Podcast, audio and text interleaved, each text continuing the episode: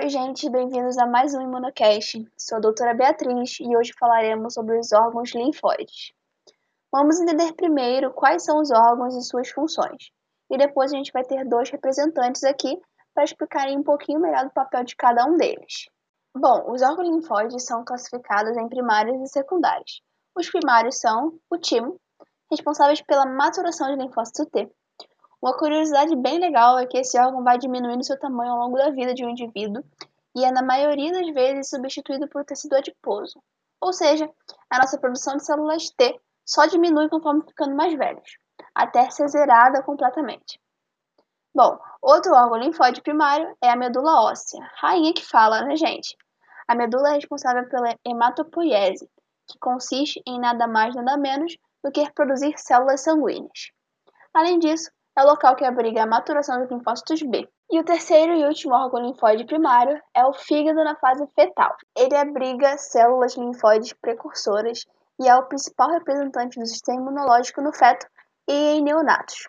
Quanto aos órgãos linfóides secundários, vamos começar falando dos linfonodos, que são o local de destino dos antígenos drenados na linfa e também das células dendríticas.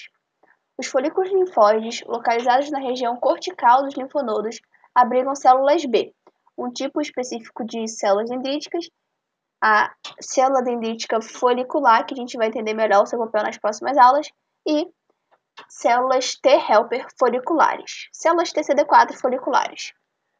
Já na região paracortical dos linfonodos, vamos encontrar linfócitos TCD4, TCD8 e células dendríticas. O baço é um outro órgão linfóide secundário e está envolvido na ativação da resposta imune adaptativa contra antígenos solúveis no sangue. Na bainha periarteriolar, ele abriga linfócitos T e células dendríticas. Nos folículos linfóides, abrigam linfócitos B, células dendríticas foliculares e células T helper foliculares. Na zona marginal, abriga células B do tipo células B da zona marginal, que auxiliam os linfócitos T na produção de anticorpos. Além disso, abrigam macrófagos. A gente vai ter aí no sistema imune cutâneo, que envolve a presença de diversas células, como por exemplo os queratinócitos. Eles formam uma barreira física impermeável, expressam PRRs e produzem tanto peptídeos antimicrobianos quanto citocinas.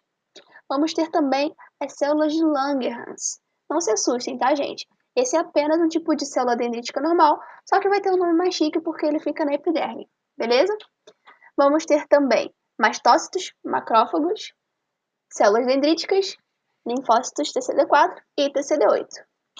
E por fim, temos o tecido linfóide associado a mucosas, MALT, cuja função está associada à produção de peptídeos antimicrobianos, como as defensinas, e secreção de muco, que dificulta a aderência de patógenos naquele local.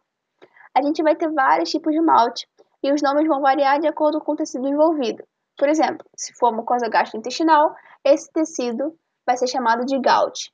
Se for na mucosa nasal, vai ser chamado de NAUT. E assim por diante, tá?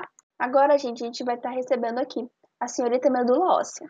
Ela vai estar tá representando os órgãos linfóides primários. Seja muito bem-vinda e fala pra gente um pouco sobre você pra gente te conhecer melhor, por favor.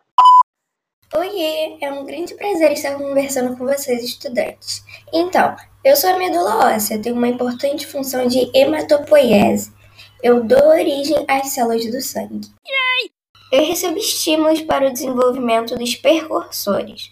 Esses estímulos podem ser citocinas, fatores de crescimento ou mesmo moléculas de superfície de membrana. Assim, nós teremos os nossos precursores mieloides. Esses originam células como plaquetas, eosinófilas e basófilas. E os precursores linfóides. Já estes originam os nossos linfócitos. Certo.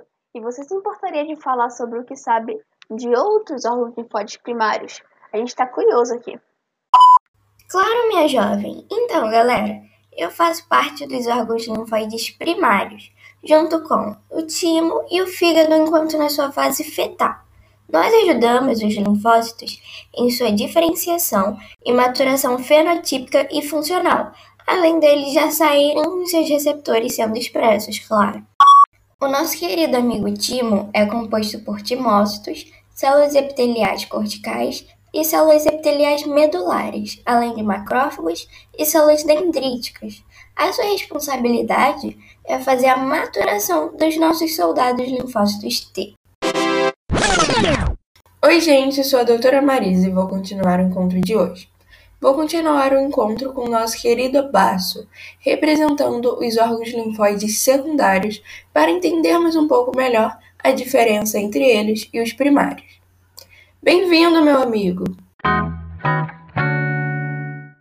Olá, gente! Como já fui apresentado brevemente pela doutora Beatriz, vou direto para as minhas outras funções. Em mim ocorre a finalização da ontogenia de células B2. E eu também sirvo como reservatório de plaquetas e sou capaz de filtrar o sangue, retirando antígenos livres circulantes, imunocomplexos e hemácias envelhecidas e ou danificadas. Tudo isso através da fagocitose, um processo muito importante para mim. Mais uma vez vemos a atuação emocionante do sistema imune. Galera, o nosso podcast de hoje fica por aqui. Obrigada pela participação e até a próxima. Oh, thank you.